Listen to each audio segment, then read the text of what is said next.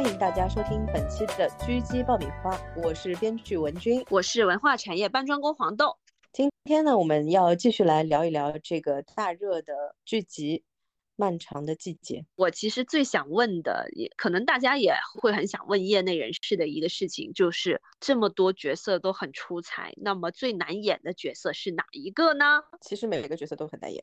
这个里面就是主角和配角都很难演，这个其实比较少见的，一般总是主角更难演一些。但是这个剧里面，如果一定要我选的话，首先我觉得所有的角色都很难啊，嗯，其次是说我觉得一定要选的话，我会选王想老婆那个角色，罗美素女士。罗美素，嗯，对，我觉得就是罗美素那个角色是最难的，因为我觉得其他的角色，当然。王想啊，就是这几个主角的角色也不好演，但是呢，我觉得罗美素那个角色是非常典型的一个时代女性的这个形象，然后几乎我们所有的人都至少是见过这样的女性，所以她在塑造的时候就非常难，有一点点瑕疵就看着会特别明显，或者是细节上的一些疏漏。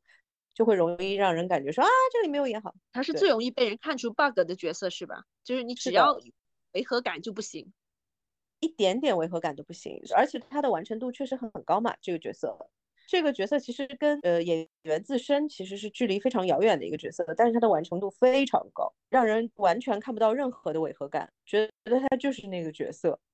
然后这个中间有很多的细节都会让人引起，我觉得也不是不适吧，因为就总算还好，就我身边其实这种类型的女性没有那么多，嗯，但是我觉得那种的感觉还是会有有一点点觉得啊，那个时代的女性实在是太没有自我了。那种感觉，特别想说啊，你倒是站起来啊，你这很。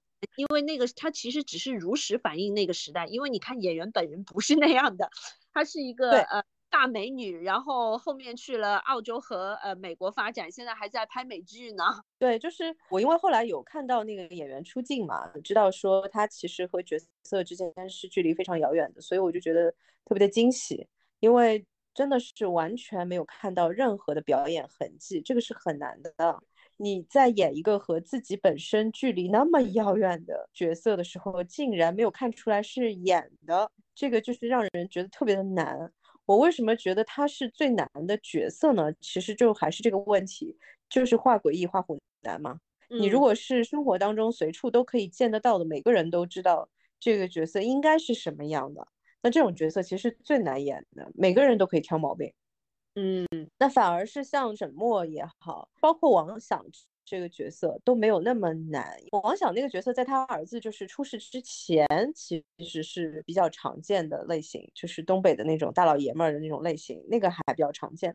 但是孩子出事以后，那个就难了，就那个就不是大家日常生活当中能够接触到的角色了，他就有一定的距离感了。那这个角色其实也是，就是刻画特别好。这个我们待会儿再说。我先说回来，就为什么觉得王想老婆这个角色最难，其实就是这个问题，就是你一点点瑕疵，大家就全看出来了，你知道我的意思吗？你就是跟跟儿子的戏也好，跟老公的戏也好，而且其实我说实话啊，导演和编剧在处理所有角色的时候，真的都没有想着说怎怎么样给大家一点点抓手，然后抓手。呃，美素这个角色特别明显，一点抓手都没有。你看他都是什么戏？他都是这种，哎，快让人吃饭啊！哎呀，你就少说一句吧，就是都是这种戏，叫起来心口疼。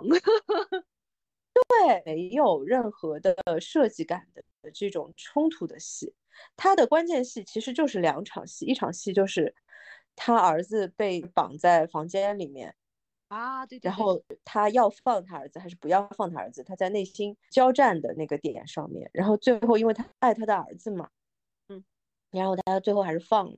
还有一场戏就是你懂的，就是儿子死了以后那场戏。哦，那场戏我真的是我从来没有见过那么安静和绝望的戏。那个戏我跟你说，真的一战 封神，一下子给我感觉，就他其实真的一点都不比王响的演员范伟弱。两个一搭就很自然，非常好。就不是，但是这场戏太难了。他是那种就就已经不是我们那个时候分析就是《三体》的时候，我们在说呃王子文和宁景的那个角色，就是有一种安静的疯批感嘛，你记得吗？嗯，他那个都已经不是安静的疯批感的问题了，就是你知道他不是说在疯狂的边缘上，他其实是已经疯了，但是呢，他又表现的无比的正常，对，然后他是用这种无比的正常来表现他已经疯了。他触发还是有触发的点的，就是呃王想说要挂儿子的遗像嘛，说要挂一个有阳光的地方嘛，他说不要挂，他说我死了以后也不要挂。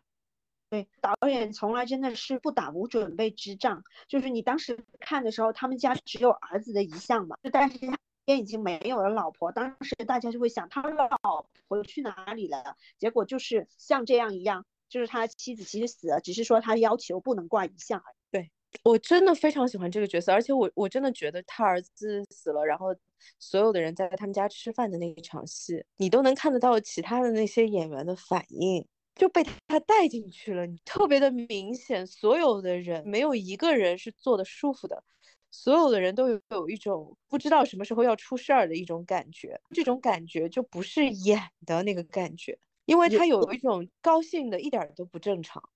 啊，对对对，他那个时候就是他那个场景一转换，你你看到他那么高高兴兴，你还以为发生什么事，结果看所有所有人穿着丧服，他就一直 在笑啊。对。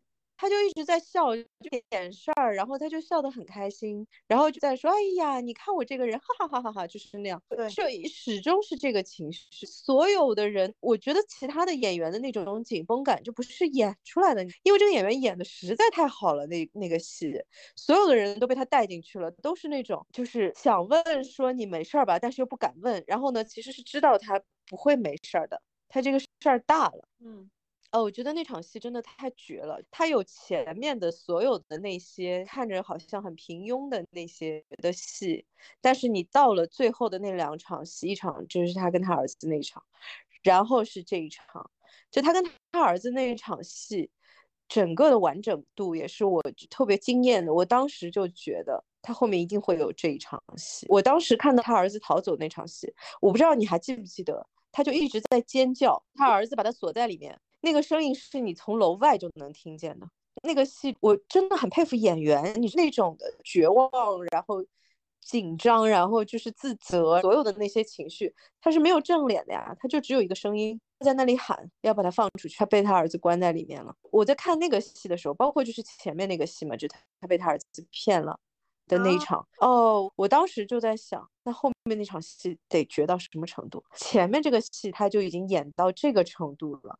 你就会很期待，是因为你知道他的发挥会更好。他所有的表现都是没有那种停顿感的。其实有的时候演员对戏很怕的一点是说，我给你反应了，你没有立刻接过来。他的感觉是，他就在现场，他就是那个妈妈。他所有的东西都是给我抛一个东西，我无缝就接过来了，而且是你会觉得没有演的痕迹。所以有的时候你你这种大戏，反而我有的时候会忽略，我反而是看小的时候，突然间就意识到他演的可真好。对。是他那个不是他儿子有心事，他做了一顿菜，特意做的都是儿子喜欢吃的，然后还给儿子夹菜，儿子就吃扒拉了两口，就说妈哦我不吃了我走了，然后他就问了两句之后拦不住，那还是让儿子走了，他就儿子一走，即将关门的时候，他立刻就把儿子的菜和饭全部扒拉到自己碗里去，然后有块菜掉掉桌子上啊，然后他就直接很急的就又把那个。夹起来吃，你明显就看到这是一个很关爱儿子的妈妈。然后呢，他又因为他又很珍惜粮食，就是在所有东西就就可能是在那那五秒钟，他就已经把这所有东西，一个妈妈她此时此地应该要做的，可能导演也没有要求他要做的东西，完全也可能是完全是他临场反应，他把夹的东西掉掉桌上，他立刻把它给补回来。对这个角色，我觉得绝的点就是在这些点上，你都是可以看到的，就特别的典型。那个年代的女性真的是忍辱负重，然后就是说儿子、老公就是她全部的重心了，她的人生是没有任何其他的东西的。我我不是说这是好的，但是我想说的是，他真的把这个角色就是演活了。是的，是的，而且这个演员他已经离开中国内地，已经可能是二十多年还是怎么二二三十年了，然后他依然能够准确的捕捉到这个当时的人的一个完全的状态和情绪，太厉害了。我觉得除了说就原本的生活积累的部分之外，其实。这个功课肯定是做的很细的，一定是做了案头，做了角色观察的，特别厉害。这个是让我觉得特别喜欢，然后特别难的一个角色。但是我想说的还是这句话：这个戏里面没有一个角色容易的。所有人都在飙戏的一个剧组，好吗？而且是当当时我看他们的采访，就是制片和导演都说了，就是说一定要留充足的预算给配角。你所以他是完全把这部戏当群像戏，或者是当整体来看的。他不希望这个木桶里有任何一个短板，所以你才能会看到全员奉献出这么多精彩的表演，就包括那个邢三儿那个大爷。你再讨厌他，但是他人家真的是演的好，呃，邢三那个角色演的就非常好呀。最后多多少年之后，他在卖那个假车牌那一段，被他们发现他其实身上带了一个尿袋啊，那个戏好的。然后最后从王想家走的时候，他跟王想说，以后叫我三儿就行了，这样显得近点儿。哎，你想想看，他们以前的所有的恩怨情仇，好像就已经消失在风中了。我的那个眼泪啊，这个戏真的，这个戏看的时候眼泪最不值钱。我跟你说，而且他们是互相给对方递台阶也很好玩，就是他想想要跟他和好一点，给他一些消息，他就是拎着一一袋鸡蛋过去了。对对。特别可爱，这个其实是角色，等于是编剧和导演有帮到那个演员的部分嘛。但是 我是想说，编剧和导演在塑造这些角色的时候，在拍摄之前。去设计这些角色的时候，真的一点儿手下一点都没有 留情面的。你仔细想一下，真的是这个里面全部的角色都都是无比的难，包括大爷大娘，而且就是你几场戏就要突出无限多的信息量，观众得通过你的眼神、你的手势、各种细节去不断的可以传，有更多的信息量透露给观众。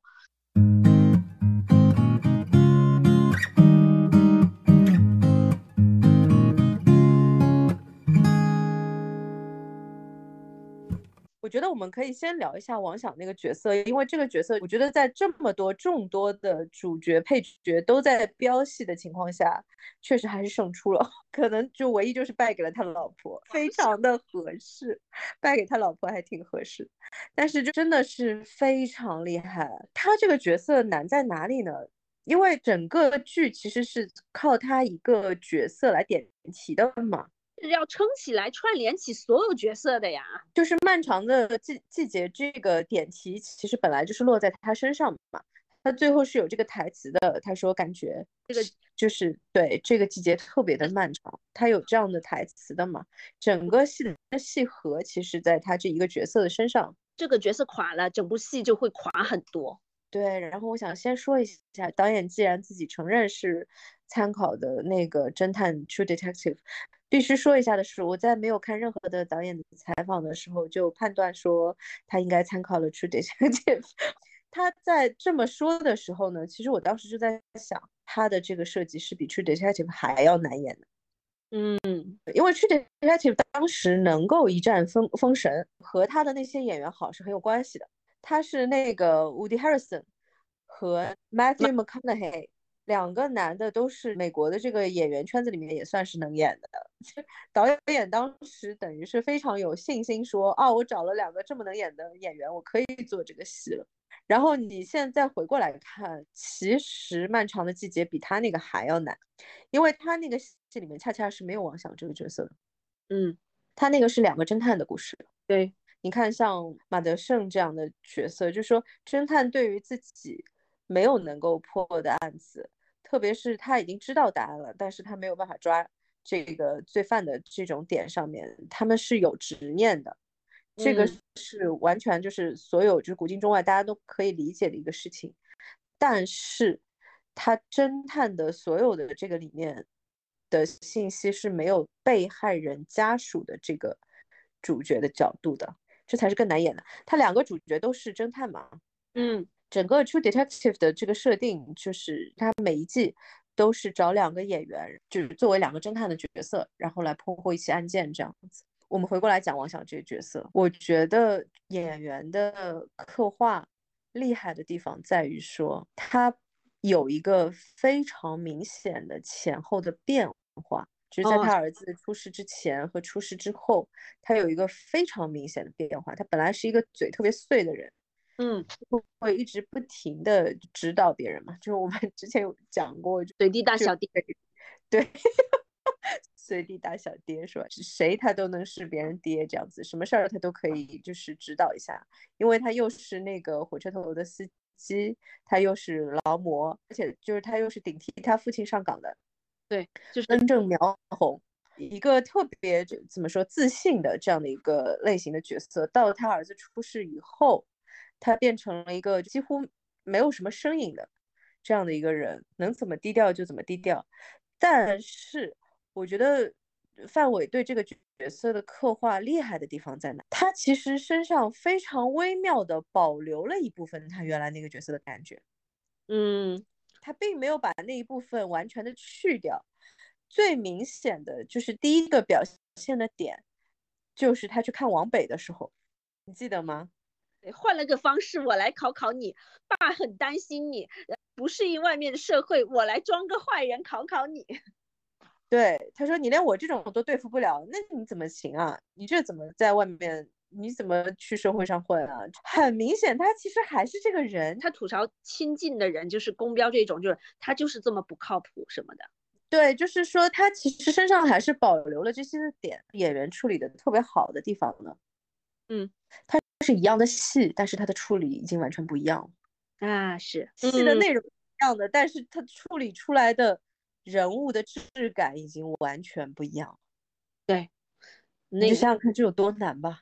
对，而且他得时刻是说这个人是有事情藏在心里的，然后那一段过去失去儿子、失去妻子的痛还一直在他心里，然后他又经历了下岗的这种搓磨，这种东西其实是要时不时体现在他所做的任何的选择上面的。就例如说，他会觉得，呃，他他跟李巧云，就是刘琳演的这个李巧云，在车上那一段就非常让人感动嘛，就完全是高语境，就言外之意的大合成，真的。你说的是在出租车上的那一段，对吧？对对对，就两个人买了一样的花，然后就就会说，哎，那个人，你你要送花的这个人什么怎么样？哎，你有有幸福吗？什么的，就是。我已经不记得那个台。他说了，你你是给给谁送花呢？说也是我们原来厂的一个女同志。然后他说哦，是吗？他说对，嗯。他说你们好了吗？我说没有。他说不过我一直觉得他特别的优秀。啊，对对对，那段话说的真好。而且他最后又对那个巧云的那个追求者说，对我们巧云好点啊，不然我们这个老同事可不放过你啊。这好微妙啊。对，三他两个人的对话，在两个人这里是一个语，是一个系统，在呃呃这个局外人追求者这里又是听到的是另外的意思，就完全是 言外之意的集的集大成者，真的是。对，我觉得他的点其实很有趣的地方是这样子的，就因为很早的时候做过，就是说失独的的一些资料嘛。然后也采访过，我当时得出的一个结论是这样子的，就是大部分的妈妈都会一直保留孩子的所有的东西，嗯，然后可能就就人生就是就是到此为止了。他是哪怕是离了婚，他也是不会再结婚然后再生孩子的，嗯。但是大部分的父亲呢是会的，嗯，他们会可能重新结婚，然后重新再有个孩子这样子，但是。我们当时经历了所有的采访之后，得出的一个结论是这样子的：失去孩子这件事情，对于所有的家长来说，你曾经和他一起度过的人生就结束了。只不过这不同的家长的表达方式不一样。嗯，那有的家长是选择把自己的那个人生，就是连同自己那那段人生里面所有的东西一起埋葬掉。对，会有。那有的家长是选择说，我留在这个坟墓里。嗯。然后王想其实很妙的是，他留在这个坟墓里面的，但是他很觉得他又走出来了，嗯，就是他最后对他自己说的那个向前走，嗯，向前走，哇，我当时那个心情真的觉得太不容易了，因为你说他是因为知道了儿子死亡的过程的实情，所以走出来的吗？有一定的这个的原因，但是其实不完全，因为他知道他不是自杀，他从头开始就很清楚的知道他儿子不是自杀。所以不是说因为这个原因而去走出来的，是他很神奇的，真的下了一个决定，说我决定要向前了。嗯，哦，我觉得真的很勇敢。嗯，这几乎是不可思议的一件事情。这个角色也太难演了，因为他全部都是内化的东西。嗯，没有任何的外化的点的，它全都是内在的东西。但是就完成度非常好。他把他之前的那种绝望，然后之后的那种释然，就都演出来了，所有的这些点都演出来了。套牌车这个事情其实也算是一个契机吧，让他就本来一潭死水的生活重新又涌动了起来。而他是借助这个涌动，借助和马队和公标这样一起去调查，经历过这些所有的风风雨雨之后，才最终走出来的。他他这他真的是完全是这个故事里的主线，真的是顶梁柱。我觉得他的角色设定是比侦探要难的。因为侦探里面没有王想这个角色，但是你推开出去看，所有的角色都难，没有一个角色容易的。嗯啊，然后所有的演员的完成度都无比的高。呃，但是听你这样一说，王想是有多重身份在这里的。他是一个命案受害者的父亲，同时他又是一个非职业侦探。嗯，然后呢？对。他又得串联起所有故事里的人物，他还得顺便去谈个老年恋。对，从这个角度来说，就是你前面说的那个点，编剧、导演，然后整个剧组其他搭戏的演员，整体的这个水准都很棒，拿到这样一个特别好的、特别有发挥余地的角色，我觉得演员的心情真的，人一辈子能遇到几个这样的角色呀？而且这个剧组的，就是像我说的那种木桶效应，它是没有短板的。对比起来，我们其实可以说狂飙这一块是是有短板的，是你明显能看到几个角色，两个以上角色是拉胯的。我们不要捧一踩一，好不好？就 是今年是真的让我非常惊喜的一年。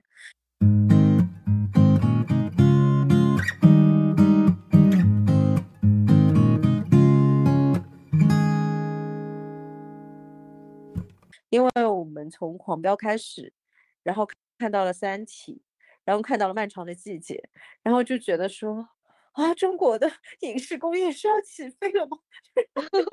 真的是这种心情。因为我记得很清楚，就是我们在聊三体的时候，对吧？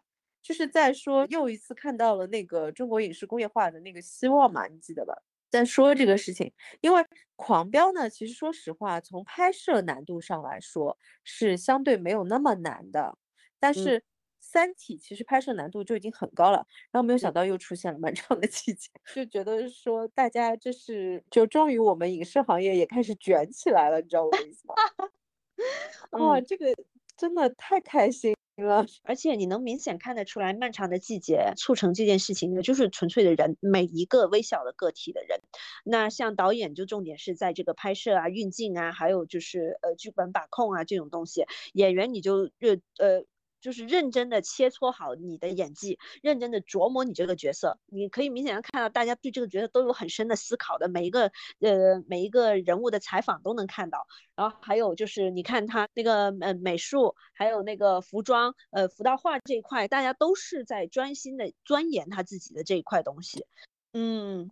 真的也很强。我记得我们上次也有说到这个问题，因为它确实前后的时间跨度是二十年嘛。从这个角度来说，《服化道》真的非不容易。就是除了它的本身的那个穿衣风格的那些质感一定要对之外，它的那些就是老年妆的那些状态，哦，真的太厉害了。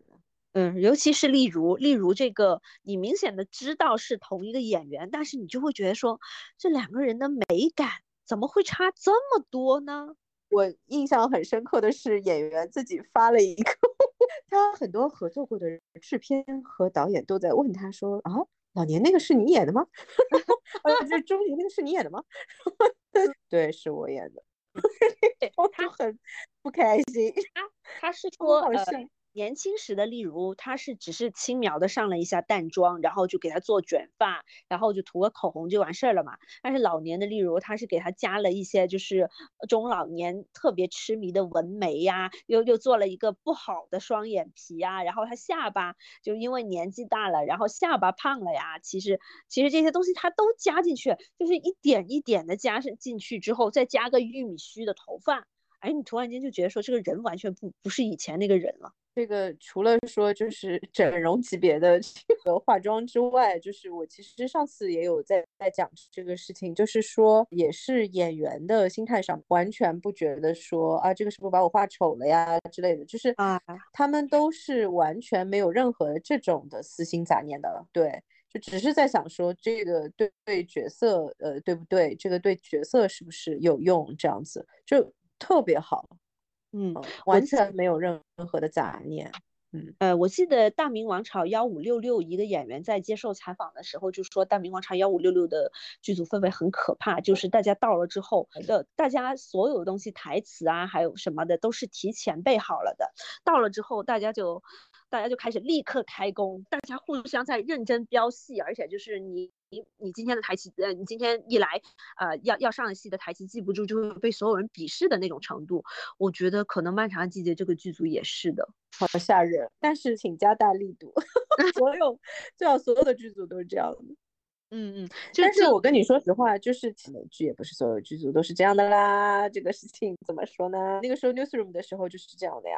因为 Aaron Sorkin 的剧本就属于这种非常的冗长，大段大段的对白，大段大段的独白，都是这种什么长达一页纸的台词，就只有两个人的戏，长达一页纸的台词。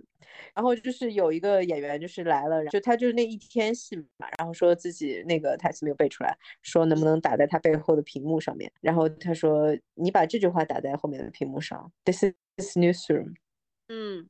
这个感觉很逼迟，但是希望大家加大力度。我最好每个组都是这样，就特别好。而且我觉得这种其实是有互相促进的作用的。是这个，就你能够看得出来，在漫长的季节里面，能够看得出来，就是说那种特别明显的飙戏感。嗯，因为我刚才说完了王想那个角色嘛，其实再回过来看，其实其实其他那些角色真的。就先不说配角吧，因为配角的戏真的也都很好，就完全不符合通常我们对配角的戏的固有印象吧，完全不符合这种固有印象。但是主角的戏真的每一个就是主要角色戏都很惊艳，有没有？嗯，就怎么做到的？就这三个呃主要的这个就是马德胜，然后这个宫彪和这个王响这三个角色。Oh my god！是标西标的，嗯。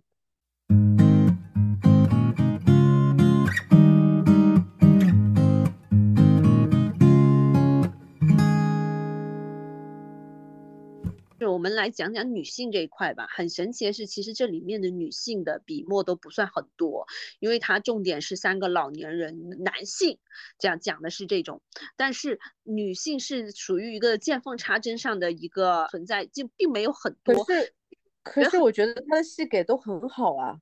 对，女性的戏都是不多，但是都很关键。我刚才已经说了嘛，就是那个罗美素那个角色，就王小老婆那个角色的戏。嗯，所以这个角色就不多说了。但是你看，就我说他关键戏其实就那两场戏，但那两场戏真的都好好，演员的表演就真的是绝了。但是其实这两场戏给的也是完全到位的，嗯，呃，一个抛一个接是完全没有任何的问题，两场戏就是非常完美。你看所有的那些女性角色，巧云的戏，巧云就那么几段戏。啊，巧云在夜总会里有两场戏，第一场戏就是喝酒的时候，殷红帮他喝了，这种是体现了殷红呃向下的温柔，就是他他对于这种混得不好的人会会施加他一把手。还有一也还有一场是呃巧云在夜总会给儿子打电话，给儿子唱一闪一闪亮晶晶，我就是很喜欢一闪一闪亮晶晶那个戏，我觉得除了那个谁的那个化妆如如整容之外，巧云的化妆也是如。如整容，那个一闪一闪亮晶晶那个点真的，我我我真的是，可能我看这个戏真的就会会比较容易哭吧，就哭的可厉害。可能也是因为我自己有孩子的，知道他在哭的时候的那种那种心境，你知道吗？就你记不记得我那个时候跟你说过，就是我有过一个很想做，但是我确认我做不了的一个题材，就是那种在农村演那个马戏的那些女性，就是她在台上。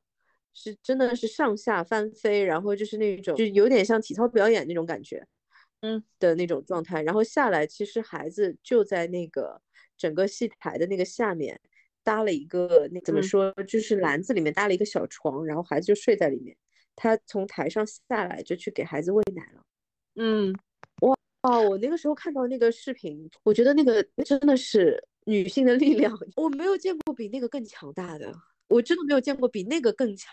大的女性，就巧云给我的感觉也是那样的。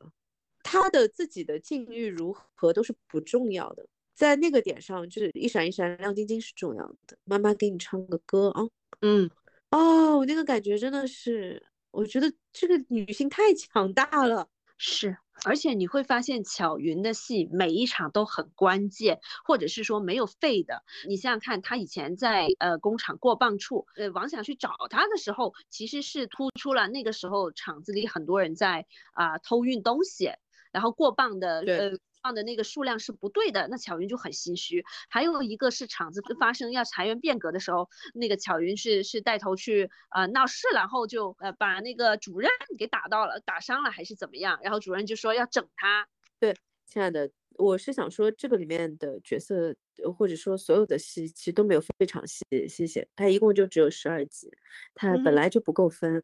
嗯，对，它它就全是这种关键戏。它的设计都很漂亮。巧云的整个出场，其实因为它是多时间线的这种写法嘛，它的出场就已经是老年的时候。他因为喜欢王想嘛，你记得吗？他的第一场戏是那个出来，王想去他的店里按摩。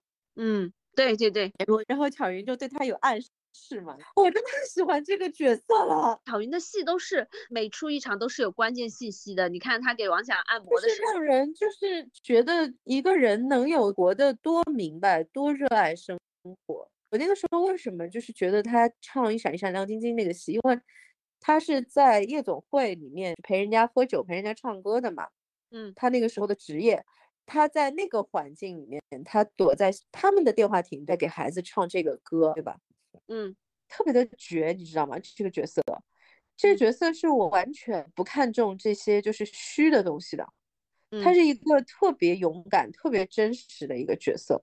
嗯，可漂亮了，好喜欢，嗯，无比的喜欢。如果你结合他的第一场出现的戏，就是勇敢的表达他对王想的爱慕之意嘛，你再联想回说他在夜总会打工啊，然后给儿子唱歌啊这些。就觉得这个角色能再可爱一点吗？真的是太可爱了，嗯，觉得充满了力量，然后无比的真实，根本就无所谓别人怎么看他。哦，好棒啊！但是也超级难演，有有没有？设计角色的时候完全不考虑演员要怎么办。然后巧云之外都挺绝的，例如那个时候就是第一个点上，他们发现他好像是跟厂长有一腿的时候啊，对我记得弹幕里面一大片的惨叫。哦，好好笑，一大片的惨叫。例如的戏其实都挺有意思的，但是其中最有意思的那场，我个人觉得是他离婚的那场戏。嗯，就是他和公标就是决定说就是要离婚，然后公标说我们谈一谈呗。那场戏，啊，那场戏真的是，因为他还哭了嘛，你记得吗？嗯嗯嗯。还有一场戏就是公标死的时候，他去那个葬礼的现场，他。说就是他要进去跟他说会儿话嘛，嗯，那场戏也很棒，但是前面那场戏我觉得是呃怎么说比比比后面葬礼那场戏更难，我觉得，嗯，因为是平淡的啊，就相。对来说，对两个人的情绪都是压住的嘛，嗯，但是他那场戏其实是哭的。哎，从这个角度来说，然后他哭得很压抑嘛，就是没有哭出来的，其实是。然后导演也是一个喜欢不停的 callback 的人，就是他最后公标的那个葬礼上面，他不是去跟他说话的时候就在说说说，我今天是不会哭的，因为你你不喜欢我哭，你喜欢看到我笑，你记得吧？嗯，就然后他哭了嘛，他没忍住，然后哭了。这演员真的很好，哎，这些角色的戏都很绝，然后都很难，然后竟然都演好了，这简直是个奇迹。其实我还是蛮喜欢沈墨的。啊，我觉得相相对来说啊，当然对这个对他要求是不合理的啊。我觉得相对嗯更浑然天成的美素，呃，以及以及这个大姐，那这个要求真的是不合理啊。对，以及我例如啊，例如会年轻一点，呃，沈墨这个角色，我觉得他最欠缺的就是这种别人把戏抛给你之后，你怎么样更自然的，或者是对吧？角色这种。接住，对这一点是我觉得他是欠缺，所以他在这我这里是没有办法给到他优秀，只能给他一个呃合格以上。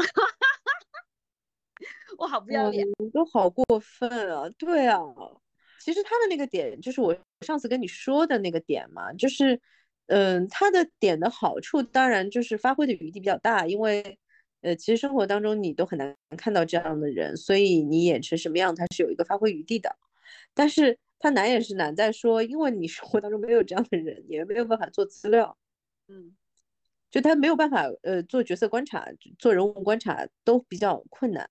其他的角色其实你都是可以在生活当中去做观察的，嗯，只有他这个角色就是几乎没有什么可观察的点，可能唯一的就是变态杀手这个点可以 观察一下。他是呃变态杀手这个点，我是不是跟你说的很准确？对，嗯，他其实这个角色，其实这么说一下，我很喜欢。首先，我非常喜欢这个角色设定，因为我喜欢女性角色就是怎么强的。你是希望女性角色更狠一点，对吧？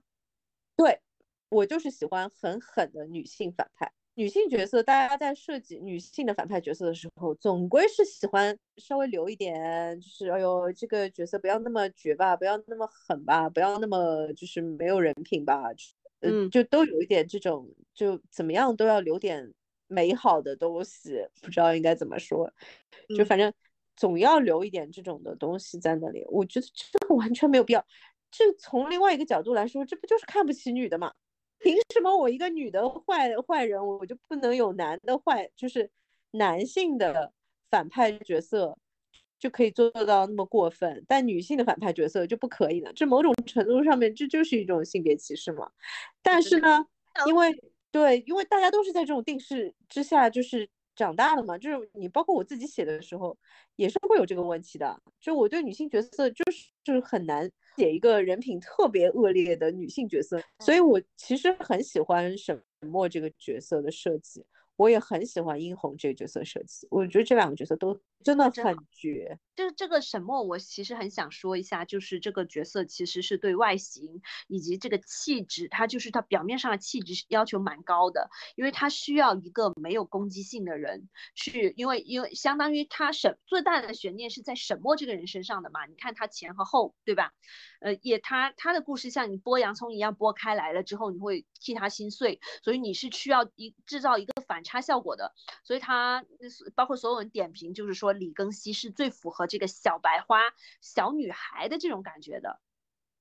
对，他了吗？所以他他需要有一些小女孩的那种特质，或者是那种脆弱感，包括像诗人这种像敏感诗人的这种特性的王阳，为什么会喜欢他？肯定是他有一种那种。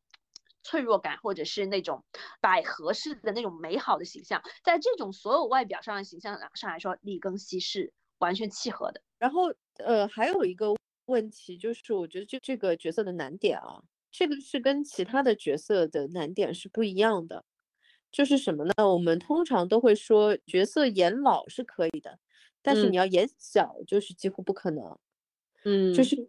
你只能演比自己的真实年龄要老的角色是 OK 的。你如果要演比自己真实年龄要小的角色，就会比较困难，因为因为那种天真和就是或者说无知吧，说难听一点，就是那个是很难演出来的，那个是很难靠演出来的。那个基本上你你你是这样就是这样，你如果不是那就不是，就是很难演出来。那所以呢？这个演员他其实符合沈墨的角色的年龄的，嗯，但是因为他是符合这个角色的年龄的，导致他更难演这个角色。因为这个里面有多重的一个错位的问题，就是我来跟你分析一下，就是这个角色的难点在哪里啊？就除了我刚才说他不太好做角色观察，因为你生活当中确实很难，就没没你观察谁呢，对吧？你最多能观 察个变态杀手，你其他的就很难，你不太可能真的去观察，就是说受过性侵的。你要你想要作为演员来说，你想要观察的是他日常的部分，嗯，但是那个部分其实已经被毁掉了啊，你知道我的意思吧？你你是观察不到他的日常的部分的。首先，人家愿不愿意被你观察，这都不去说了，已经。我就是假设说他愿意被你观察的情况下，你也不一定能够观察到你想要观察的部分，那这是一个难点。那还有一个难点呢，就是说，其实他这个角色，就是他和这个角色其实是类似的这个年纪的话，呃，其实真的比较难演。这个角色的特殊性是说，他的成熟度是在于他不是成熟了，他是老了。嗯，他是一种老态，其实就是他的心态上面其实是一种老态。对，因为他经历了这样的一个极端的一个事件嘛。他的内心其实已经苍老了，嗯，但是呢，他又是没有成熟的，是，所以很难的，你知道吗？他有很多的，就是这种错位的部分，嗯，而且他跟殷红比较好玩的地方就在这里，两个人的名字也很对称，一个墨就是黑，一个红嘛，啊，然后不是你有没有没有你有没有发现一点？嗯嗯嗯。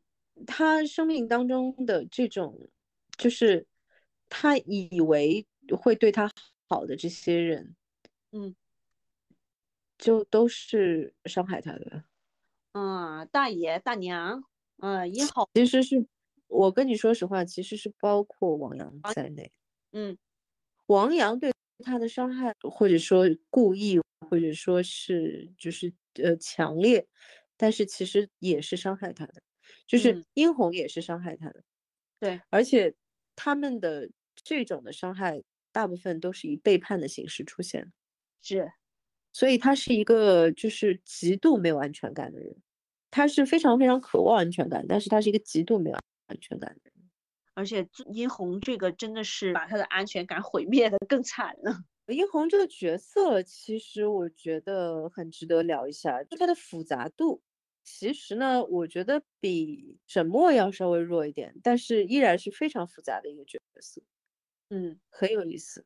对他其实情绪变化还蛮厉害的，就是他所就那么几场戏，然后你已经交代出了，第一，他对这个夜场的姐妹们都很好；第二，就是啊，他家里他跟沈墨就是去喝酒的那一场戏已经交代好了，他他家里是什么样的情况，然后他梦想是什么。然后他接下来要做什么？然后他纠结了很久之后背叛了沈墨。就是各种情况其实都已经交代的很完善了，又在顺路他们俩认识的过程之中，又把傅卫军给带上了。傅卫军和他又又有短短的几一两分钟的小镜头，已经交代了他他喜他和他两个人的那种暧昧，和傅卫军最后在得知姐姐杀了他之后的最后下雪的那个夜晚的痛苦。哦，我觉我真的觉得就是说这个场景 很短很少，但是基本上这个人已经勾勒出来了。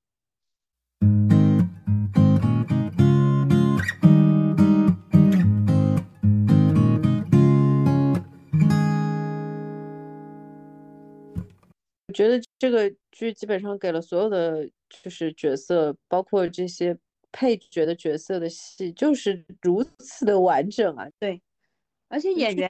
也做了一些人物小传或其他的功课，像像蒋奇明，就是说他拿到的那个助听器是比较偏大的嘛，所以他就呃设定是说啊，他他这个助听器可能是偷来的，所以他每一次就就很珍惜嘛，就没也没钱嘛，所以他每一次打架的时候就是把助听器给拿下来。唉，都是好演员。嗯，是的，是的，就是反正舞台已经给他们搭了，然后寥寥的几个场景，其实每个演员都有发挥的空间。呃，不过发挥空间这件事情，确实每一个角色都给足了。我其实最惊讶的还是邢三儿，不是要红吗？殷红其实我说实话啊，他其实是非常典型的，是为了那个沈梦而存在的一个角色。嗯，他是一个不能说是功能性角色，但是呢，他是特别强的，就是为什么而去设计的一个角色。这个其实很有趣的是，和他在剧里面和沈墨的关系是非常暗合的一件事情。我不知道编剧导演是不是故意的，有可能是故意的，因为就是是情节推动的，而不是人物驱动的这个对，沈墨需要这样一个角色。嗯，首先沈墨需要这样一个角色，然后呢，如果她是一个女性角色呢，这件事情会更有趣。就是说，同样放这样一个，就是。其实害了她的这样的一个角色嘛。如果你作为男性角色的话，其实他的对照感不会那么强。嗯，恰恰是做了一个和他境遇有类似、有不同，但是年龄是完全一样的，然后又是这种类似于朋友的关系，或者说他误会是朋友的关系的这样的一个角色放在那里，他就像殷红和沈墨是互为这个。其实是对，然后这个角色的设计思路其实和沈墨的这个就是等于是你从剧内部的角度，从角色的角度看角色，它是这个关系。你跳出来，从编剧的角度，从观众的角度看这两个角色，依然是这个关系。对，而而且就是会增加有趣，会会增加一。一一层就是作为女性，作为帮凶的一个存在，就是她像一个唱鬼，她明知道就是这个卢总是个什么样的鬼人，她她还会觉得说，嗯，我做了这件事情，就，嗯，我可以赚到钱，也相当于是帮你解围，就是在自己用这种烂借口来说服自己。他一开始的时候其实是对这个港商有一点那个什么的吧，有一点是喜欢的，有一点幻想，不很厉害。这个港商话术很厉害，就交个朋友啦，就那一种，然后就是让他对他，你不要学人家说话好就是他对他产生了一些不必要的幻想。对，就是说他一开始其实是给了他误会的，就是他给了他一个错误的一个引导的，就是一开始的时候，嗯，然后让他产生了这种不切实际的这种幻想，以为两个人可以有这种。除开就是客人和这个陪酒女，客人和陪酒女之就是这种关系之外的东西，他以为可以这样。对，因为港商对他的调情就是不是说你跟我走还是怎么样，而是做朋友。啊，特别就这一句话可能就 bingo 了，就是他会觉得他跟其他的客人不一样，因为可能其他的客人说话就难听了嘛。其实我很好奇的点是说，因为这个演员演的非常好的地方，我觉得是在这里，就是他在非常微妙的一些点上做了这种技巧性的留白，就是什么呢？特特别是他第一个点上，就是说他已经等于是答应了这个港商要去给那个呃那个沈墨去下药，嗯，就是给他然后送到港商这边嘛，嗯。就是我在想他那那个点上，就是他去敲开他的宿舍门，然后跟他说一起去吃饭吧的那个点上，我很好奇他那个点上有没有过一点点犹豫。其实他是有过的，就是你记得吗？就是沈墨说起身要去上洗手间，然后他要准备下药之前，对他一直跑，他他已经嗯夺有夺门而出的那种感觉，在门口就是犹豫了嘛，这太有趣了。这两个角色的设计会让我想起什么啊？因为最近正好这个电影有翻拍成一个短剧集，就是剧集的名字是《Dead Rainers》，然后是中文叫孽扣，呃，孽缘的那个孽，然后扣子的扣，他也是说他是说一对就是孪生的这个姐妹的这个故事的，他们其实他是有一点互生的关系的啊。是你，你看殷红和沈墨都已经说了，殷红就说我很想成为你，然后沈墨就说，当你知道我自呃呃真实的故事之后，你就不会这样想了。每个人只看到别人光鲜亮丽的一个面，但是他其实不知道别人真实的生活是什么样的。嗯，我为什么会想起就是 Darina 那个片子？其实从某种程度上来说，因为我上次就跟你说，我的判断就是说，沈墨本身就是个变态杀人杀杀手嘛，就无非是说他的所有的这些经历，最后就是激活激活了他内心的这个杀手的这个身份的这一重嘛。嗯，然后从这个角度来说，其实殷红是帮助。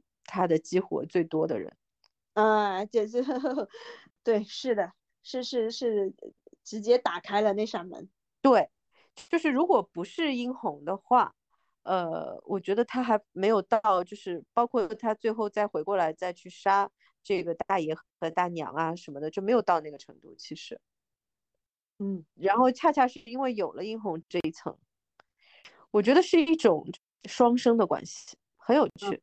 这个角色，就是所以其实从这个角度上来说，我觉得《漫长季节》是一个非常值得去分析的东西，它可能有很多更深的呃寓意啊等等，嗯，还没有就就是完全的开发出来。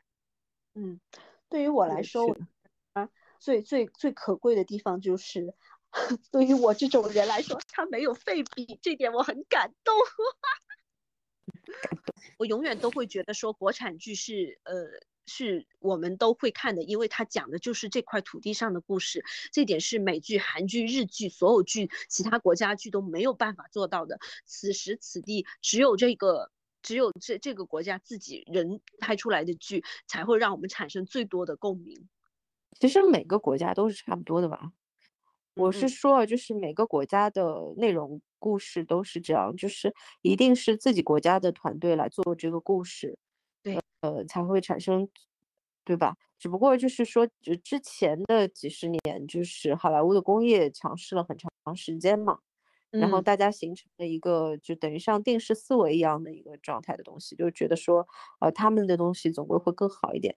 现在看来，其实也还行吧。就今年给了我就特别多的惊喜，让我觉得就是简直说话的那个口气都不一样，就是太好笑了，气了起来，是不是？对，就是第一次觉得说啊，没有啊，我们也没有差很多嘛，我们也有，我们也有狂飙啊，我们也有三体啊，我们也有，对。就是我们有漫长季节啊，我们可以自己拍的呀，不用不用不用不用你不用你们来搞，我们自己可以的。虽然就是说，可能连主创都会讲说他有参考侦探啊什么的，我跟你说实话，真的这个做的比侦探还要好。嗯。哎，你有没有觉得说今年红起来好像有点像偏群像剧，包括《黑暗荣耀》，包括《漫长的季节》，包括《狂飙》，我觉得某种程度上都像是群像剧，就是我们可能已经不所有的灯都已经不只是打在主角一个人身上了，就是所有的配角感觉都很闪亮。这个是其实就是回到你前面说的那个点，就是一个桶能装多少水，取决于它最短的那块板嘛。嗯，然后。这一堆的剧集的话，其实是它没有短板，你几乎能够感觉出来，就是说每一个条线上都是在平均水准以上的。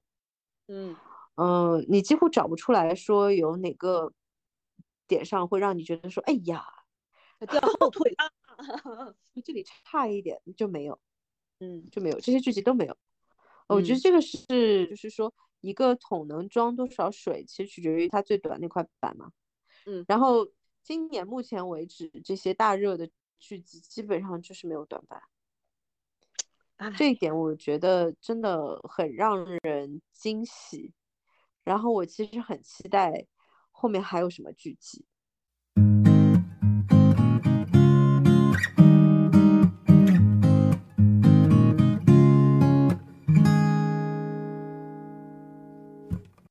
然后再回过来讲一下，就是因为刚才分析了几个，就是我们都觉得设计特别、特别、特别好的角色。呃，其实王阳，包括王北，也都设计的很好。但是我觉得演出来差点儿，就是只只演出了那块皮，你懂吗？尤其是王阳，你除了这个叛逆之外，还有什么？就是假如他在叛逆之外，还有那种那种爸，你认可一点我。还有就是呃妈妈，呃我我很很舍不得你，但是我还是摇头就走。其实你只要再多加一点细节，这个人就很更丰满。当然，但当然这是对演员的要求太高了啊。呃，我知道我对演员要求高了些，呃，我不指望天才演员满地抓啊。你也知道，没有。呃，这个点上是这样的。首先，我觉得王阳的戏里面有几段我是喜欢的。一个其实就是他的开场的那个戏，就是他第一次遇到了那个沈墨，然后他因为那个切镜切回来，就直接是那个角色就已经死了嘛。然后他是一个当时就是在他还没有死的那个点上，他是一个非常惊恐的表情嘛。我觉得那个戏其实演的是很好的，因为呃，他那个表情其实很关键的。他在那个点上没，包括就是整个剧集其实没还没有开始交代嘛，到底发生了什么，就只有靠他的一个表情来表表现，就是说当时的那个事情有多吓人。嗯，你记得吧？嗯，就只有他那个表情，所以我我觉得那个是很难演的。然后我觉得他嗯表演的还是不错的。然后我觉得他的角色的转变，呃，演的是蛮好的。什么什么转变呢？就是说他一开始去泡妞的时候，嗯，那种几乎是有点轻佻感的，就是油嘴滑舌啊，然后是那种这种年轻小伙子怎么怎么样去泡妞啊，怎么样去忽悠姑娘啊，嗯，就是那种感觉。到他后来就是所有的事情都出了之后。他的那种永远都很惊恐的那个状态的那个戏，其实他这个转变，我觉得是非常明确的。嗯，还有一个，他心思会变得很重，就是有事情都不说。对，我觉得演员在这个的处理上，我觉得是可以的。因为其实这个戏，它很难的地方是说，他其实没有什么台词。嗯，你知道我意思吧？他很多都是沉默的戏，经常他多都是。嗯，对，就是戏的部分，其实就是可发挥的部分，其实都在呃爸爸妈妈那些角色身上嘛。他的大部分的戏就是沉默的。嗯，像前几集，永远就是呃他他他两夫妻在谈事情，然后儿子突然间回来，然后倒头就睡没了。对的，所以就就我觉得他比较强的是说，他之前真的就是。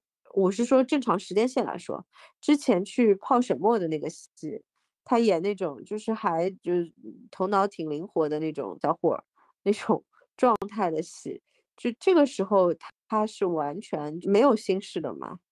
这个点上的那些状态的戏就演得很很好，然后和后面出了杀人的这个事情之后，整个人的精神状态的那个戏真的就是完全不一样。嗯。那个表现我觉得是可以的，而且因为确实很难嘛，就没没有台词，怎么办？我觉得是这么牛逼的剧组，我觉得他们做的这种都是基本。对对，年轻演员要求有没有太高嘞？怎么办？我我真的是很希望这一批年轻演员能够 能够学成长的更快一些，怎么办？但是我又知道，就是呃，其实像《漫长的季节》这么好的戏也并不是很多见的，这这么好的剧组氛围，就是每个人都都表现的这么好的剧组也是不多见的。呃，王阳，我还有一场戏是我蛮喜欢的，就是他那个最后的那个戏，就是他最后淹死之前，嗯。嗯，和沈墨在那个应该是天桥吧，天桥上的那个戏，嗯，那个其实我觉得沈墨的戏也蛮好的，他的戏蛮好的，因为那场戏，嗯，当然就是很难了，就我觉得编剧导演都很强的地方是说，他们没有任何一场戏是做过了的，嗯嗯，就是是这种。最自然的一个状态，然后都是很含蓄的一个状态的叙事，然后像这种真的是重头戏，两个年轻人最后就是决定命运的一场戏，他给的东西也是就是没有过，没有没有任何一点点过的地方的，嗯，说话啊各方面就是台词的处理啊等等都是很含蓄的这种做法，但是这个点上就会让。其实演员会更难演。嗯，这个里面我为什么会说这个是我比较喜欢的这个王阳的这个角色的戏呢？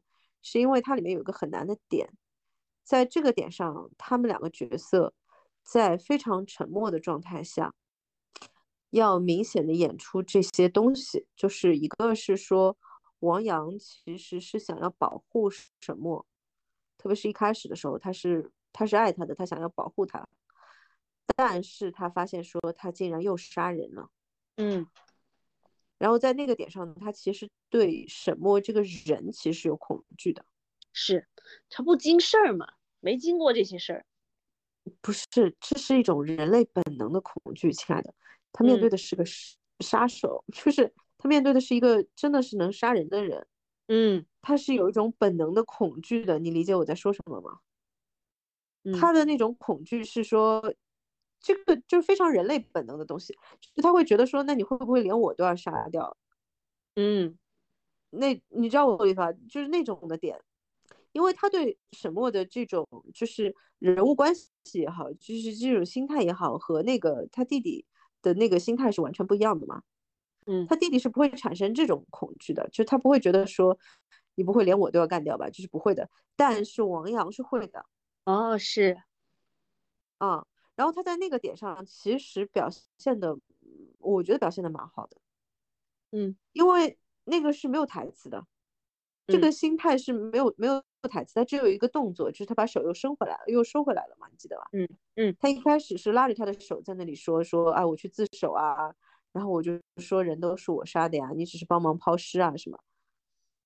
嗯，然后沈墨告诉他说自己其实又杀了人，他就把手伸收回来了，嗯。但是他收回来的那个点，我觉得真的编编剧和导演把每个角色都设计的很复杂，你知道吗？哎，你有没有发现他们两个角色的对话？一开始王阳总觉得他是保护沈墨的角色嘛，等到停电那一次，沈墨突然间说倒霉的是他们，其实他们两个已经角色对换了，因为那个时候王阳是是那个柔弱的角色，他就说怎么会这么倒霉，而沈墨说是倒霉的应该是他们，就已经开始反反反击战了嘛。等到最后这一场的时候。呃，王阳还是说希望是保护沈墨的，就是想再次角色对调嘛。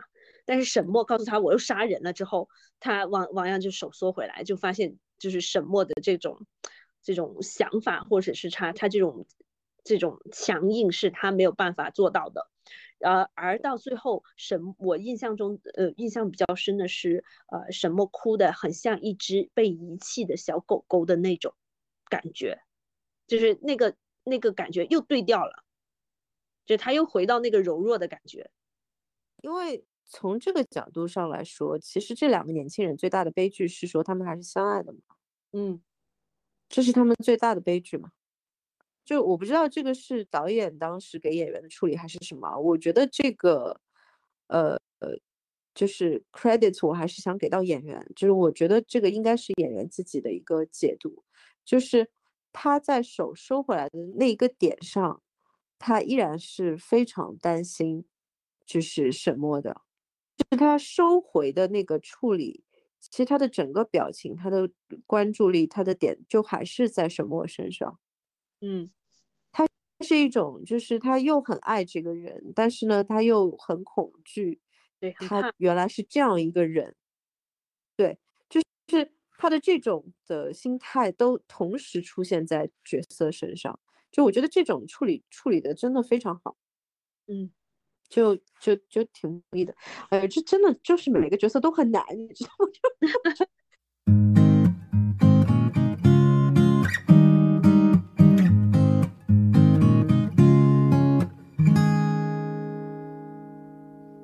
漫长的季节是需要你去再三的去分析这个人物的，因为他这些人物，包括他的命运，或者是说他的经历、他的想法是不断的有转换的。就是即使是很好笑的宫标也是啊，他的想法什么的，他的命运都都是有转换。还有殷红，呃，殷红，殷红的故事甚至也也转了一两次，对不对？每一个角色的人性都是，就是尽量的把这个角色的人性的不同的面。呃，全部都展现出来了。这个就是我前面在跟你说的，就是说，其实殷红在去给沈墨下药的那个点上，他其实也是犹豫过的。嗯，那你作为一个演员去拿这个角色，就是观众可能就是看一个结果嘛。但是你作为演员，你去拿这个角色，就包括我们刚才分析的这场戏，就是说那个王阳对着这个这个沈墨，然后沈墨告诉他一个新的一个一个一个情况。我们作为观众，我们其实就是看一个结果，就是你演出来是什么样。但是作为演员，他需要合理化的东西，他需要去。理解这些层次，然后他需要去做的案头其实是非常多的。对，嗯，就那个瞬间，其实对于演员来说是非常非常难的。它里面的层次越多，对于演员来说越难。但是这个剧其实好看，就是好看在这些点上。嗯，而且他年轻。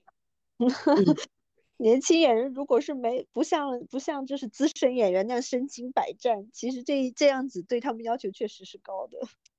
唉，我其实就还挺喜欢这批年轻演员的。我的点是这样的，就是人家这个年纪在干嘛？嗯，对对对，是的，真的按头做到死，这种就太难了，让我在。就是这个是这个让我想起另外一个段子，就是这个其实不是个段子，呃，就是那个 To Kill 呃 To Kill a Mockingbird 那个杀死一只知更鸟，那个时候在纽约做那个百老汇做他的那个舞台剧的那个首演嘛，嗯，然后它里面有一个黑人呃男演员，就是演的是里面那个罪犯的那个角色嘛，这个是他第一次演舞台剧，然后他就直接说的，他说说这个出道即巅峰啊。他 说后面再遇到什么组都是下坡路了，就特别好笑，你知道吗？然后我觉得其实对这 这群年轻演员来说，可能也，嗯，就是他要再遇到一个这样的项目，他要再遇到一个这样的组，就特别是对于他们这个年纪的演员来说，其实真的会是一个很漫长的等待过程，我觉得。哎，要珍惜吧，希望他们。所以也真的是，我觉得他们真的是吃奶的劲儿都用出来。嗯，我觉得真的是，因为其实是可以看得出来的，就是呃，包括呃女女观众都很喜欢的蒋奇明同学，就是呃所有的这些演员，就是沈，因为沈墨的角色更难嘛。嗯，就是你是能感觉出来的，所有的年轻演员都真的是卯足了劲儿，就是呃。呃，中年组、老年组都是属于在飙戏，你知道吗？就是啊，看我看我的戏多好，就是 那种，就是很爽，就是演的很爽，然后观众看的也很爽。然后年轻演员那一组感觉就是都在拼命做功课，就是那种 啊，什么这里是什么意思啊？是这个意思吗？啊，所以我这样对吗？就是你知道吗？就是那种，就我吃奶的劲儿都是出来了那种感觉。这种剧太太太太可爱了。这种这谁都不想成为那个木桶最短的那版。但是就是年轻组肯定是是吧？就是就是让我们就是直接面对事实，对吧？就这个肯定没有办法比的嘛，因为那没有办法，那人家因为。演戏说到底，很多时候确实是跟经验是有关系的。你毕竟那组已经是这种程度的久经沙场了，而且就是说角色又是这个水平，然后真的就是我我想再说一遍，就是美素的演员真的太太厉害了，就就太难了。对的，就是他们就是拿角色能这样子拿法，就像穿衣服一样，我穿上，然后我就是这个演，就我就这个角色。我太厉害了，这一点我衷心感谢剧组留足了给配角的预算，非常感谢，让我看到每一个配角都很好。呃，每个配角真的都很好，啊，都好棒。嗯，就是也也希望这一批演员能让更多人看到，能能出现更多好的项目。我作为观众真的没有什么要求，就是我要求及格线以上的戏就行，不要给我喂屎，谢谢。我觉得今年还好，今年基本上不用太担心。今年开了个好头，然后又开了个好头，然后又开了个好头。到你看《漫长的季节》，他们都已经说了，才到四月，今年的剧王就要出现了吗？狂飙是是一二月份的嘛？他就说，才春节刚过，剧王就要出现了吗？他要笑了。是的，是的。我觉得是这样，就是作为呃从业的人来说的心情是，其实就非常喜欢我们这里的观众，就我觉得观众都好好，你但凡做出一个好的，他就各种给你鼓掌，就是绝不吝啬 所有的这种溢美之词，就各种的扔扔过来。然后这样，然后如果你做的不大好，但是他觉得你应该是认真做了的，就是他也很客气，他假装没看到。哎，你说这一点是哦，你看我看美剧或者韩剧，我可能就得八分以上，但是国产剧的话，呃，因因为真的，我毕竟是在这块土地上，我用这种语言就是能。察觉到更多的言外之意，可能就是他六六分，甚至是呃呃七分，甚至是六分吧。你只要能能把某一方面做得好，真的能让我感感觉得到是这块土地上才会发生的事情，就是跟我是这有这一块强连接的，那我真的是会鼓励他继续去做下去。嗯，是的，对，所以就觉得，哎，就觉得我们真的拥有这边最好，我们拥有全球最好的观众。就是不比男足的球迷差，又来了，咱不错了，我不应该 Q 男足，但 是真的就是，呃，我觉得观众都其实是很有鉴赏力，然后呢又很耐心，然后又非常愿意给机会，嗯，因为像《漫长的季节》这样的好作品，呃。如果真说实话啊，如果是在美国，这就不用说了，这个戏根本就不会拍。如果是 HBO 看上的话，还有大概六成可能性吧。但是我估计 HBO 也会问你说，你这都什么演员？你这个卡斯的单子不对。首先他都不会拍，但是就算他拍了呢，可能也是无声无息的就过去了，因为他卡斯单子不对。啊？为什么？啊，就是不够有吸引力嘛。啊，首先就是说，你你觉得这是一个就是发生在这样的老工业区的这样的一个故事，然后他又告诉你是一个什么呃悬疑，对吧？发生在东东北的 这样的一个 悬疑故事，你真的就是你让习惯看美剧的观众，呃，就是去看一下，他一点都不。就花哨嘛，嗯啊，从数据思维上来说，就是所有的点都都不够刺激，就是呃，从也然后故事题材什么的。然后我想澄清一下，就是所有的人都认为最近美美剧的编剧罢工是因为要用 AI 代替编剧，不是的，他们是要用 AI 来审核剧本。呃，就是我估我我估计大概率还是政治正确的问题，就是可能用来审核一些，就是对，嗯，然后就就不是那个让 AI 写剧本的问题，就有很多人问我说，AI 现在已经可以写剧本了，对吧？我说，呃，没没没有，想，不是，对他们是要求要用 AI 来审核剧本，嗯，它其实是关键字，咋的？他们要查什么关键字？嗯，就是一些政治正确嘛。哎，我甚至救命。那所以其实说说一句，即使是在当时的场域上，是必须要说的一句脏话也不行嘛，就类似这种，或者是呃种族歧视的。嗯，对，就是他们可能主要还是担心歧视的问题嘛。嗯，就是对某些群体的不尊重啊之类的，然后。反正我我听下来觉得就是就编剧也不容易啊，就反正挺唉，这个也就是回到我刚才说的那个点上，就是可能在可能在美国这个不会拍，也可能是其他的原因，就比方说这个里面为什么没有特殊群体的人，不可以拍。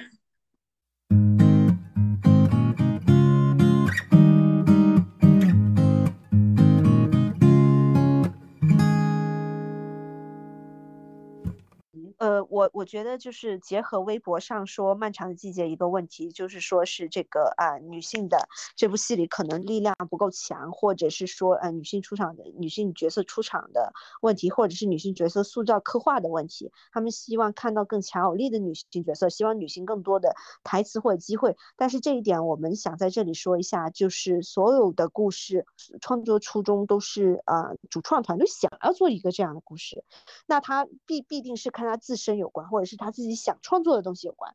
那这个故事的起源就是有这样一个剧本，加上了辛爽他自己本身的个人经历是结合的，所以这这本身就是是有有一点点私人因素的一个故事，所以我们是没有办法在他一开始做的时候就已经介入，说你给我改改改改改改成这个改成那个，那可能就已经就可能不会是现在这样一个故事了。有的时候真的是。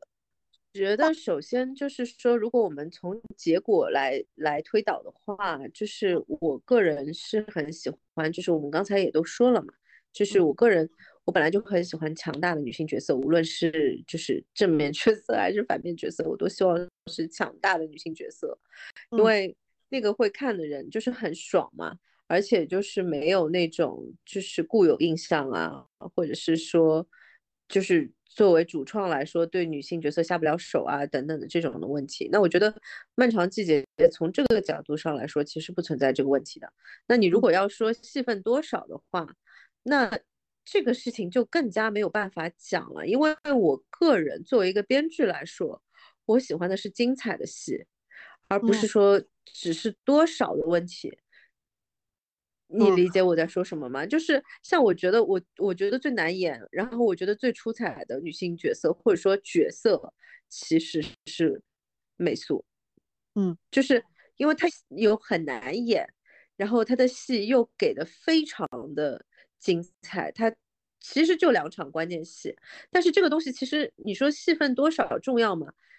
真的不重要啊，就是你就给一个角色，他从头到尾都出现，然后他就是永远都在呃碎碎念，然后没有任何的关键戏，没有就是强烈的剧情呃情节的这个戏剧冲突，然后也没有任何精彩的可看的部分，和就是像美素这样一个角色，他有两场最关键的戏，而且这个演员都抓住了，太厉害了。然后他其他的所有那些生活戏又非常的。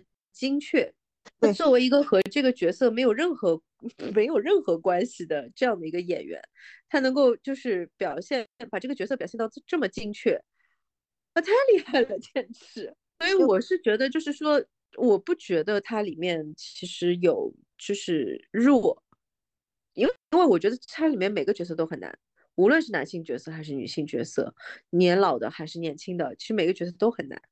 嗯嗯。我觉得这样就已经非常非常好了，嗯，然后嗯，微博上也会有人说，呃，这个这些男性角色就是让人觉得有点不舒服。你可以觉得他不舒服，或者是你不喜欢，但是他确实是你在生活中会遇到的一些人。那那我觉得就还是说从创作者的初衷来说，他可能他生活中就是有这些人，他把他给写了出来而已。那如果你想要看到更多的呃角色的话呢，其实呃你完全也是在用脚投票嘛。我们未来也可能会出现更多的女性编剧，她们写的故事可能会更加打动人。而我我觉得从一部好的作品，从一开始我们就先说，先是内容。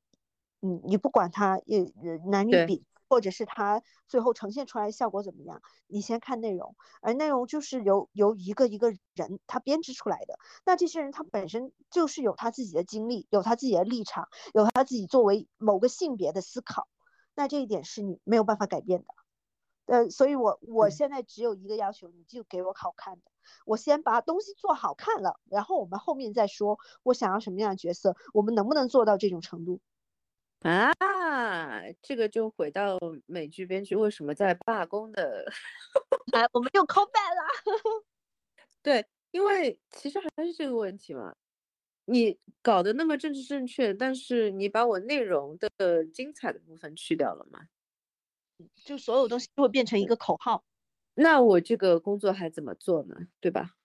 这个就好像我原来有跟你讲过，就是说我个人是非常不喜欢。拍滑雪的，就是让让那个滑雪，因为这样的话脸都看不见。嗯嗯，就是剧组花了很贵的钱请了演员，然后没有没有脸。哎，这个 就是你记得吗？我们那个时候聊，就是说人世间里面，就是那个谁，哎，郑娟儿，郑娟儿第一次出场的时候，就是呃穿的比较少嘛，然后真的呀，这都多少集了，大家都是大棉袄，你能不能稍微给我看点好看的？我已经大没有了那么多集了，大概就是这个意思吧。就是说，呃，我觉得作为娱乐行业来讲，大家还是先以说有没有被娱乐到，嗯，作为一个标准。就是因为我们所去提供服务的主体还是在这个点上的，而就是其他的那些其实还是在其次的东西。但我觉得从这个角度来说，其实漫长的季节是已经做的超越了。这个点本身的，对，因为它其实就是艺术性啊，然后包括就是整个作品，我觉得对于就是说整个时代的刻画，呃，其实都是非常强的，所以它我觉得是一个可以留下来的作品。嗯，在很多年之后，大家可以通过这个作品再去看，说哦，原来当年的东北，呃，发生过这样的事情，然后包括就是说。嗯，其实我我个人还是蛮喜欢，嗯，他写了就是沈墨被就是性侵的这一段的。我不是说喜欢这个事情啊，我一定要再解释一下，就是我喜欢说他把这个事件放进去。嗯，对，我觉得这这这些故事就也不是没有，而且是这种故事是需要先先被看见，然后我们再。再做更多的完善，就是去探讨这件事情。我觉得是这样的，就是在一个作品已经很优秀的情况下，我们可以探讨很多其他的东西。但是如果这个作品烂，那就没有什么可探讨的余地了。它它会成为众多烂剧之中的压箱底，没有人会看见，也没有人会讨论，它就是个 nobody。呃，我我还是想说，这部戏的女性角色，就是虽然不得出场高光不多啊，寥寥几笔啊，可能女性的痛苦会刻画的没有像男性那么全面，但是我真的觉得这里面的女性演员真的是贡贡献了一些很好的表演。就是呃，我寥寥几笔，但是所有该说的东西我都说了，所有。所有我我日常忍受到的痛苦，包括老公那种碎碎念和天天天天天乱说话的那种痛苦，我也理解，对吧？呃，如果是想要更多的细节的话，我们还是也希望就是想要替更多的女性发声的话，我们也想要说，呃，更多的团队去创作，先把好的戏剧本创作出来，我们我们再走下一步会更好。对，没有关系嘛。我觉得这个其实倒是真的可以百家争鸣的一个一个行业，就是我们拿最后的成品说话嘛。对，好的，那我们今天要不就先到这里。好呀。然后，呃，如果大家有什么关于漫长的季节的想法需要跟我们讨论的，也可以给我们留言。对的。好，下期再见。拜拜。好，拜拜。